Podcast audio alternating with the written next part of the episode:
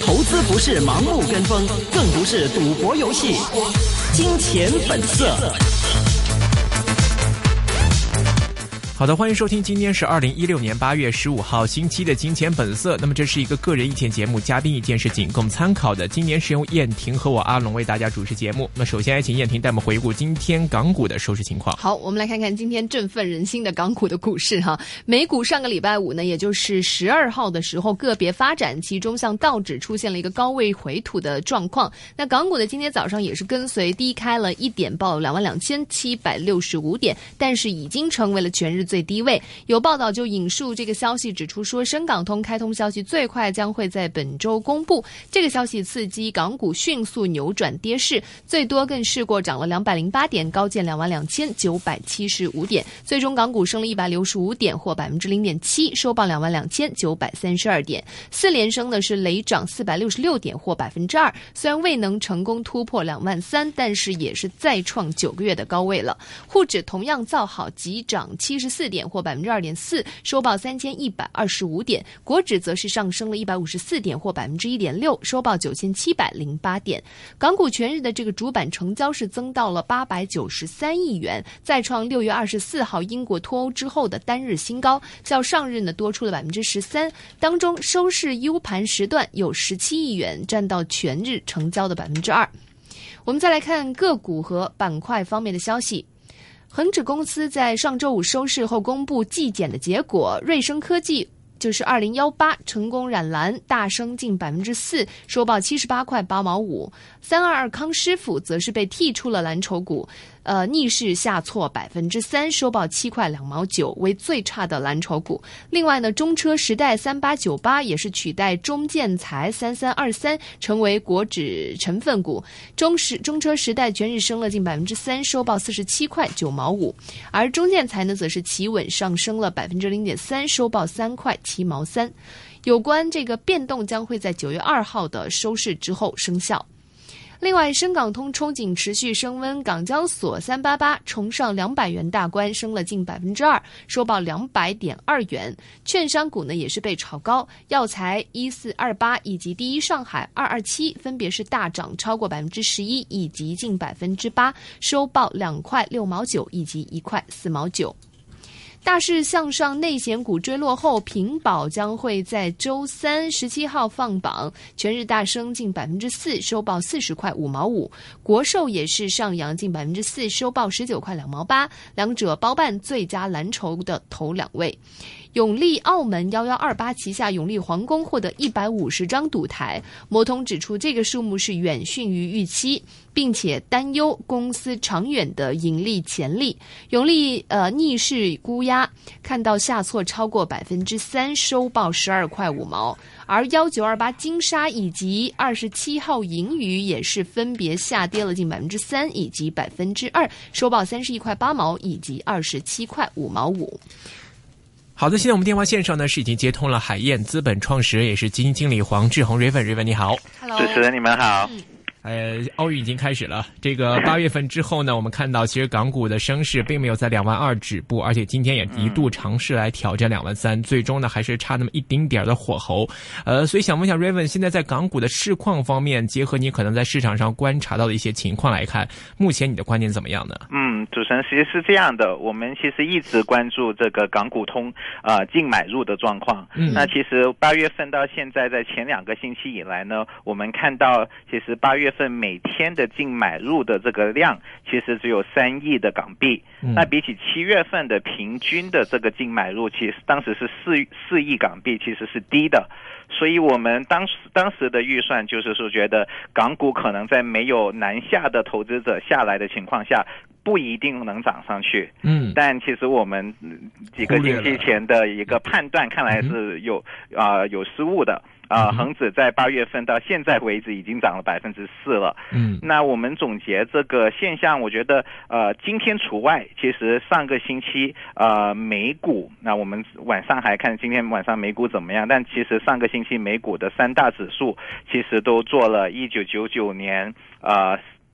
到现在为止第一次同日创出三个指数，就标普五百、道琼斯指数，还有这个纳斯达克指数一起往上涨的第一次做做了一个这样的记录，所以我觉得好像投资者感觉呃又对这个新兴市场感兴趣了，所以一下子钱又回到了这个港股里面。嗯哼。那那我们看今天的这个港股的一个上涨，您觉得是因为上个礼拜五的这个美股的反应吗？啊，今天可能呃更加呃。原因可能更加是从 A 股这边，因为今天 A 股其实是放量大涨嘛，啊，所以你看到这个午呃这个中午之后下午的这个交易时段，其实很多的港股，包括二八二三，像这种 A 五十的 ETF 指数也跟着这个呃 A 股一起往上涨。那也有很多这种像呃上海电气这种 A 股投资者比较喜欢的这些呃去年咱们牛市炒过的股票，今天也都往上涨了。所以我觉得。今天可能更加，呃，是更加是市场对这个 A 股的一个憧憬吧，也可能是今天传闻，好像每天咱们每一次上节目，咱们都聊深港通究竟什么时候开通。那今天又有人说这个深港通真的真的很快要开通了，嗯啊，所以我我们也看到今天今天港交所的也是也是比大市做好。对，今天港交所也上涨了，而且我们看到这个就是蓝筹股的一个成分股出现了一定的变化哈，包括这个瑞声科技的这个进入和这个康师傅的一个剔除，您觉得像这样子的一个变动对于港股来说有影响吗？啊，我觉得这个还是。就从我们市场的投资者，因为很多的基金不一定会跟着指数来走，嗯，但其实你要看的恒指能做出这样的一些判断，其实也是跟公司基本面。康师傅其实一直以来，呃，在过去的十八个月业绩都不是很好，所以在不停的更换这种比呃把这些比较相对。业绩比较差一点的踢走，然后把一些新经济或者是增长比较强的股票拉进来。这个也会令到投资者、海外投资者，呃，去更加关注港股市场。我所以我觉得这个是好事。嗯，那现在八月份其实从呃月头到现在这个月中啊，今天八月十五号刚好是月中，呃，这个涨幅您刚才说到了，已经涨了百分之四了。那像八月其实相对来说，暑假是以前是可能是比较淡静的一个时期，但是今呃本今年看起来，主要的一些就是这些呃利好的因素或者是上涨的一个动力。在哪里呢？那过了这个八月之后，您觉得这个上涨动力会持续吗？嗯，所以如果有些基金经理在过去几个星期休假的话，可能就就这个错过了呃，最好的错过了对，错过了最好的时机啊。但从港股来讲，其实我们的那个上半年的业绩其实刚刚开始，嗯，所以这几个星期我们自己也很忙，每天都去各种各样的业绩报告会，所以我觉得再过几个星期之后，大家可能会对。根据这个报的业绩来看一下整体的整个中国经济究竟是有没有大家之前想的那么差？那比如说最近有报的像汽车股、像房地产，其实基本面来看都是比预期要好。包括上个星期其实有很多 TMT，像阿里巴巴、京东这些新经济类在美国上市的，其实他们的业绩收入方面还是比啊市场预期要好的啊，所以就从。过去几个星期来看，我觉得呃，中国的经济没有大家想的那么糟。嗯，那从中长期来看，有哪些利好的因素吗？啊，还是那一句，我觉得呃，港股还是现在比起呃美国也好，呃国内的上证指数、深圳指数呃，还是相对。低估值的，这个也是我们一直来来一直以来有讲的，就中长期利好的一个很大的一个因素。啊，恒指到现在为止还是十二倍的市盈率，那比起上证指数十七倍，啊，深证指数呃是四十五倍，啊，其实都是挺吸引人的。那我们看，如果呃美国能够稳定下来，如果真的有基金是从这个海外市场转移到香港市场，那我觉得这个是一个很好的一。个长期看好的一个一个一个因素。嗯，好，我们想问问您，就是关于现在就是也是奥运期间有很多这个概念方面的一些股份，之前也有嘉宾推荐过，比如说像安踏这样的股票，在您看来，这个奥运经济会有一波这个短炒的机会吗？啊，我觉得。呃，会有的，但其实更加注重，因为上个星期呃，可能大家也注意了，李宁公布了业绩，其实是呃非常非常出色的一份业绩表，那也是第一次这个转扭亏为盈，嗯，呃，所以我们其实基金是持有李宁的股票，我们也。呃，看好李宁的一个持续的一个转型，那其实跟奥运概念可能呃没有那么大的关系，更加重要的是，呃，自从李宁他是去年回来重新做这个公司的 CEO，然后他呢就宣布这个开始在做一些公司转型。那转型其实做什么的？其实一直以来中国的体育用品的每个这个行业都是以这个呃，都是以这个不是。把零售放在第一边的，因为一直以来他们只是把商品卖给他们的经销商，就这样而已。但李宁跟安踏不一样的地方呢，就是他们百分之三十的店其实是自营的。嗯，他通过这样来跟跟消费者、跟他的顾客来达到一种共鸣，所以这个也是慢慢慢慢在转型，也是啊，我们比较期待能够它持续能够做好的一个原因。嗯。嗯，那这一块的话，就除了李宁您是对它的业绩有看好之外，但是你对比其他几个这个零售方面的体育品牌，比如说三六一度啊，或者这一类的其他的二稍微退居二三线一点的这一类的品牌的话，我们看到其实，在奥运会当中，呃，不乏这一些品牌的生意，比如说三六一度，三六幺多一点。对，在这个奥运会里面的这个志愿者吧，还是某一些这个运动员的这个服装上，都已经冠上了这些品牌的名字。其实您要这样来看的话，呃，如果说成为大家舆论的。焦点的话，这一类品牌不应该会相对来说更容易受到大家的关注吗？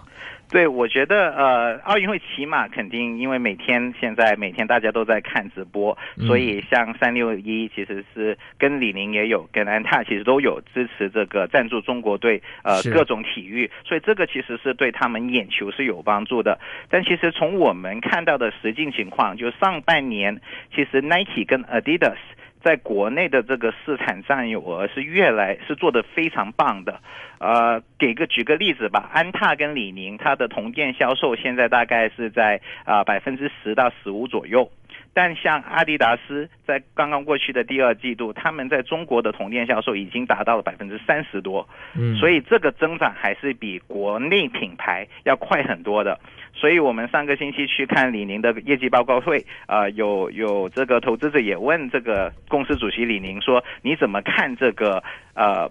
国内牌品牌、国产品牌跟国际品牌之间的一个差距？那不可否认，他也承认其实是有一定的差距。比如说，很简单的，我们现在国内的品牌其实还是做以功能为主，说跑步也好，篮球也好。但在国外，像 Nike、Adidas，其实他们一直以来已是提倡这个生活方式，对吧？所以，咱们国内品牌要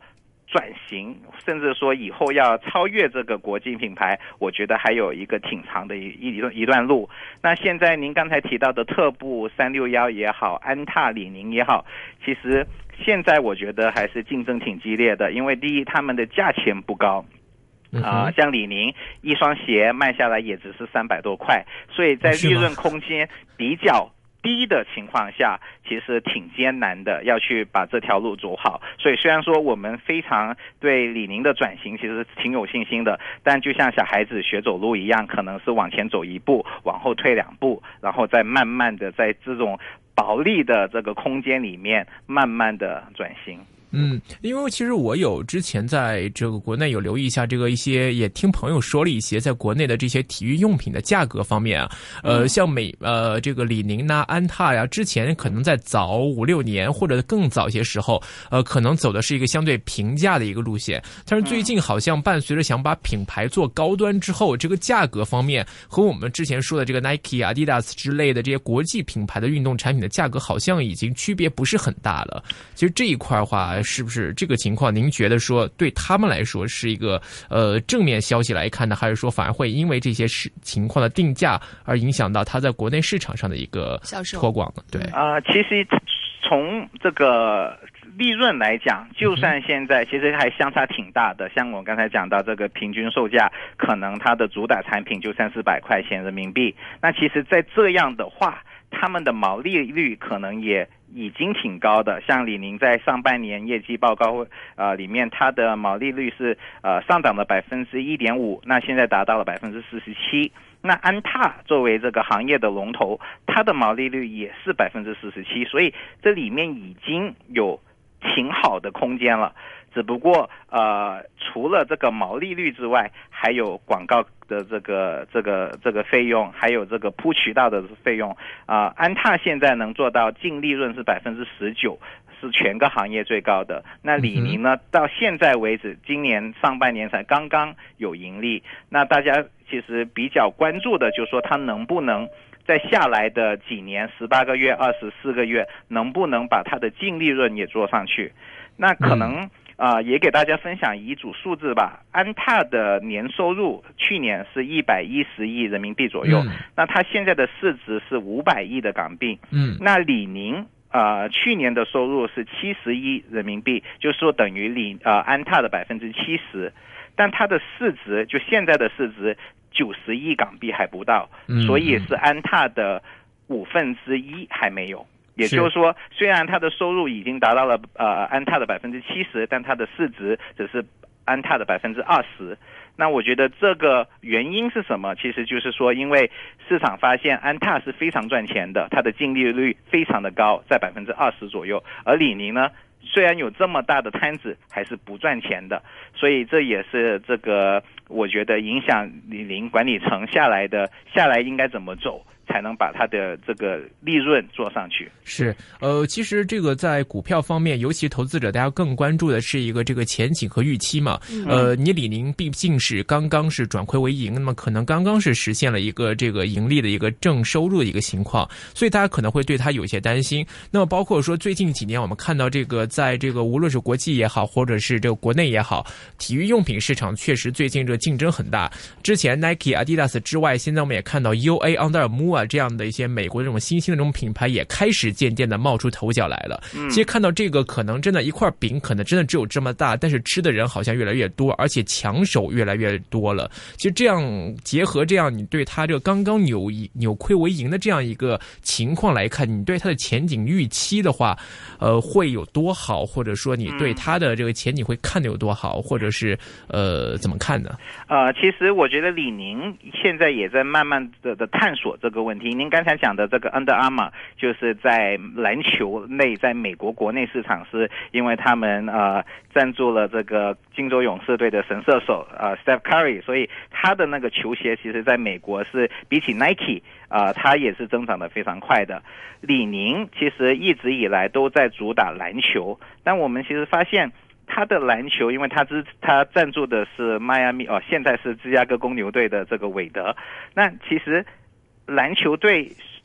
对篮球的专注，还有他之前跟中国的 CBA 有一个赞助的一个一个一个协议，但其实真正对公司带来的收入，其实没有大家想的那么那么明显。这一次的这个业绩的增长，其实主要靠的是他的跑鞋系列。那大家可能觉得跑鞋为什么突然间李宁做的？更好呢？其实原因是更加，因为他已经慢慢的走时装的这条路，就他的跑鞋等于说是对于呃国内的消费者，特别是国内二三线的消费者来说，其实是一种休闲鞋的一个代替品，而不是说跟 Nike 一样，是一个就是专门追求这个运动的时候的一个速度啊，或者是这个重量，对这其实更加是好看。呃，便宜，而且呃，有一些 fashion 的感觉，有时装的感觉，所以令到它的其实今年从今年来看的话，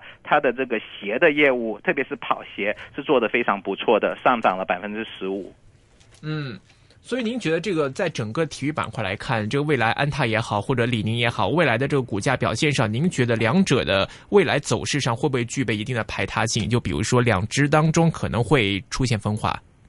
啊，我觉得就要看李宁能不能把这个安踏的这个市场份额给拿下来了。因为像我们之之前讲到，我觉得国内品牌其实下来的竞争会越来越就越来越高。因为刚才讲到这个 Nike 跟 Adidas 其实也在这个增加他们的市场份额。啊，李宁的话，其实他们现在另外一个大家关注的就是在电商方面。李宁跟安踏其实现在都做得很好啊！李宁的电商从这个上半年是增长了百分之一百，所以这个从二在二三线城市这个电商开始呃普及的情况下，其实国产品牌也要想办法说怎么去把这些年轻的消费者拿下，怎么在电商这方面做得更好，这是它未来的一个一个很大的一个我觉得是战场吧。OK，明白。好的，今天非常高兴，请到海燕资本创始人也是基金经理黄志宏 Raven 给我们带来的关于这个体育板块的一个分享，非常感谢 Raven，谢谢。好，谢谢，拜拜，拜拜。